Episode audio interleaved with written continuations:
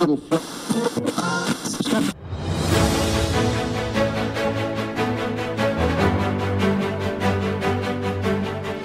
buenas a todos, sean bienvenidos a un nuevo episodio del podcast del ICER. Les saluda como siempre Eduardo Costa y me gustaría comentarles que de verdad me gustó bastante traerles episodios más cortos explicando una noticia o dándole más profundidad a ciertos temas. Como lo hemos hecho con las entrevistas al administrador de la Cruz Roja de Turrialba o con los psicólogos de la ONG Sepia y hace muy poquito con la artista guanacasteca Vicky Naranjo. Eh, en el día de hoy eh, vamos a hablar del turismo en Costa Rica, ya que se espera que para el cierre de este año ingresen al país cerca de 1.2 millones de visitantes, lo que sería un 23% más que en el 2020. La proyección forma parte de las estimaciones del Ministerio del Turismo con base a tres escenarios donde en el peor de los casos el país recibiría cerca de 860 mil turistas, convirtiéndose en un panorama más catastrófico si lo comparamos con los resultados del 2020, cuando Costa Rica recibió a un millón de visitantes. Sin embargo, en el escenario intermediario, y el cual eh, el ministro del Turismo considera el más, digamos, accesible o que se pueda llegar a dar, Costa Rica recibiría cerca de 1.5 millones de, de, visitantes. Bueno, estas proyecciones se consiguieron gracias a las estimaciones a nivel internacional en base al interés de los viajeros en Costa Rica como destino y la disponibilidad de asientos que manejan las aerolíneas. Para que tengan una idea de la cosa, en esta temporada baja de agosto y, septiembre, Costa Rica ya tiene 200.000 asientos asegurados. O sea, para resumirles la idea, esto quiere decir que 200.000 turistas podrán ingresar al país. Sin embargo, para hablar con más profundidad, hoy decidimos traer a Daniel Chavarría, quien es gerente propietario de la empresa Profimercadeo, la cual se encarga de la promoción y mercadeo turístico. Eh, por suerte, pues Costa Rica, em, pues rápidamente buscó la reactivación, buscó la posibilidad de que las aerolíneas internacionales con las que estábamos teniendo vuelos directos pudieran retomar esas frecuencias, esos vuelos. Eh, al principio de la pandemia Costa Rica mantuvo realmente números muy bajos de contagios, un sistema de salud robusto, que no colapsó, bueno, a la fecha no ha colapsado, eh, se ha podido atender a todos los pacientes hospitalizados y en unidades de cuidados intensivos. Eh, y con ese buen prestigio y un buen manejo sanitario de la pandemia, se logró reabrir las rutas aéreas para agosto eh, del 2020. Ya estábamos recibiendo vuelos directos de eh, Iberia, de Lufthansa y después vinieron Air France y la mayoría, la gran mayoría de las aerolíneas norteamericanas también, con lo cual empezó a, reactivarse de buena manera el turismo. También tuvimos como país, como gobierno y gracias al liderazgo de nuestro ministro de Turismo, don Gustavo Segura, eh, tuvimos la visión de no imponer eh, muchas restricciones o muchas condiciones al turista extranjero que quería venir a nuestro país. De hecho, hasta la fecha, hoy día, Costa Rica no pide prueba COVID. Eh, lo único que se pide es llenar un formulario de salud que se completa en cinco minutos y traer un seguro internacional que contemple una eventual cuarentena por dos mil dólares y y eh, la, el evento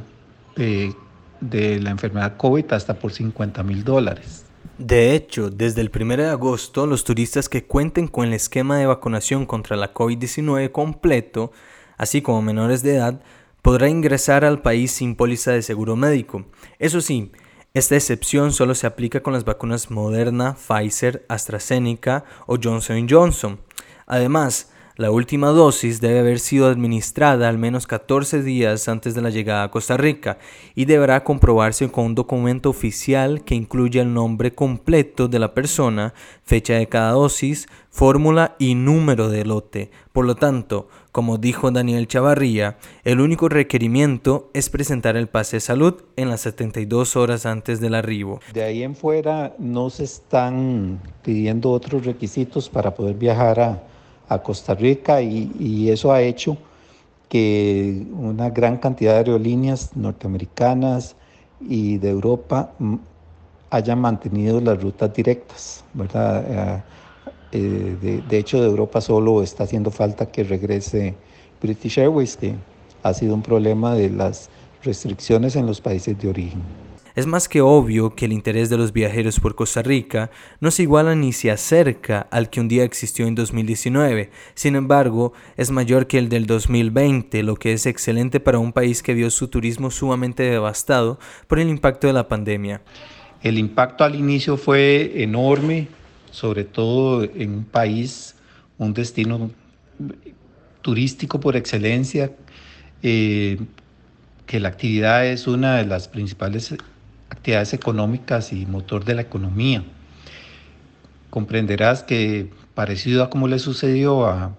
muchos eh, países en el mundo, en cuestión de una semana, ya que eran meses de temporada alta, marzo, el mes de marzo cuando se dio los cierres eh, por COVID-19, en una semana los hoteles, operadores, empresas turísticas pasaron de tener ocupación altísima, 100%, eh, muchísima actividad, a prácticamente vacíos a lo que se dio a llamar en Costa Rica la temporada cero. Pasamos a la temporada cero con hoteles eh, sin clientes, sin turistas, vacíos, eh, restricciones fuertes a la población de no poder circular, no poder salir, eh, todos creímos que iba a ser cuestión de 15 días, un mes y se ha extendido ya por año y medio y va para largo. Entonces, al puro principio fue muy duro, eh, hubo pérdidas millonarias eh, para todos los empresarios de turismo, pérdidas para el país en ingresos y consecuentemente pérdidas también para los clientes y turistas que no pudieron concluir sus vacaciones o no pudieron venir a las vacaciones que tenían ya reservadas y planeadas en, en esos meses. ¿Y qué significa el turismo para la economía costarricense? Según estimaciones del Banco Central de Costa Rica, para el año del 2016, el turismo significó un 6.3% del PIB. Este es un sector dinámico cuyo crecimiento entre el 2012 y el 2016 fue el del 3.4%, muy por encima del promedio de la economía total. Con el impacto de la pandemia, las medidas fronterizas también tuvieron que pasar por modificaciones para que no aumentaran los casos positivos por COVID-19, al igual que los restaurantes y sodas que se vieron obligados a reducir la capacidad de sus establecimientos, cuando en Costa Rica los servicios de comidas y bebidas representan más del 12% de la producción turística total. Recientemente, eh, a partir del mes de mayo, por ahí, mayo-junio, eh, muy recientemente, las cifras de llegadas de turistas extranjeros a Costa Rica se incrementaron en forma muy positiva, dando visos de una recuperación o reactivación económica de la industria de turismo muy rápida. Principalmente la composición de viajeros era de Norteamérica o está siendo de Norteamérica, después de que Estados Unidos eh, estuviera anunciando eh, pues que ya tenían bajo control la pandemia y casi toda la población vacunada. Entonces los norteamericanos eh, empezaron a salir eh, y, por la cercanía que tenemos y la relación de muchos años de, Costa Rica es uno de los destinos preferidos para Norteamérica, empezamos a recibir muchos norteamericanos que hasta la fecha siguen viniendo y un flujo mm, no despreciable, pero todavía no tan fuerte de europeos, principalmente de españoles, mm, franceses y bueno, estuvimos recibiendo muchos suizos y alemanes. Pero por más que la situación del turismo venga presentando aires de optimismo, Daniel Chavarría nos cuenta de la dificultad que vienen teniendo Costa Rica con algunos países europeos. El problema con el mercado europeo es que la mayoría de los países de Europa eh, tienen catalogado a Costa Rica como un eh, país categoría roja, ámbar, donde se recomienda no viajar. Esta categoría nos la asignaron cuando aumentó un poco drásticamente eh, el índice de contagios en el país, eh, dando visos de que estábamos entrando a una, a una tercera ola importante. Eh, aquí en Costa Rica se impusieron medidas restrictivas de circulación más fuertes y ya en un par de meses que llevamos con esta ola se, se han venido bajando los contagios semana a semana y controlando bastante bien esa ola, de manera que eh, estamos confiados de volver a, a categorías eh, verde, de que los extranjeros mm, desde Europa puedan venir al, al país sin, sin, sin tener esa advertencia fea de que no vayan, de que no vengan. Una buena señal de mejora para esta situación la podemos encontrar en la decisión de los Países Bajos, que quitaron la cuarentena obligatoria a los turistas ticos, dando a entender que la confianza de los europeos en los costarricenses se viene restableciendo. Actualmente, eh, bueno, Inglaterra está a punto de, de liberar por, por, la alta vacunación que tienen, de permitir a, a sus eh, eh, ciudadanos viajar libremente, porque tenían impuesta una cuarentena de 10 días al regresar a sus países, pero muchos de estos eh, ciudadanos ya con esquema de vacunación completa no van a tener restricciones al volver a sus países. Entonces la esperanza es que aumente la visitación eh, de, todos estos mercados, ¿verdad? De hecho, ya eh, Países Bajos, Holanda ya quitó la restricción de la cuarentena de 10 días eh, al regresar de un país rojo, si la persona se encuentra vacunada y lo que están pidiendo es nada más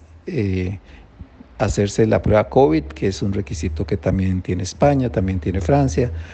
Entonces, eh, estos son requisitos o restricciones del país de origen. Confiamos en que se vaya liberando un poco esta posibilidad de, recibir viajeros desde Europa eh, cuando logremos finalmente pasar el país de la categoría roja en la que nos tienen a, una categoría eh, menos grave, ojalá la verde. Bueno, este ha sido el episodio de hoy. Los espero para el próximo y los invito a escuchar los otros que hemos estado publicando desde el mes de junio. Aquí me despido y hasta la próxima.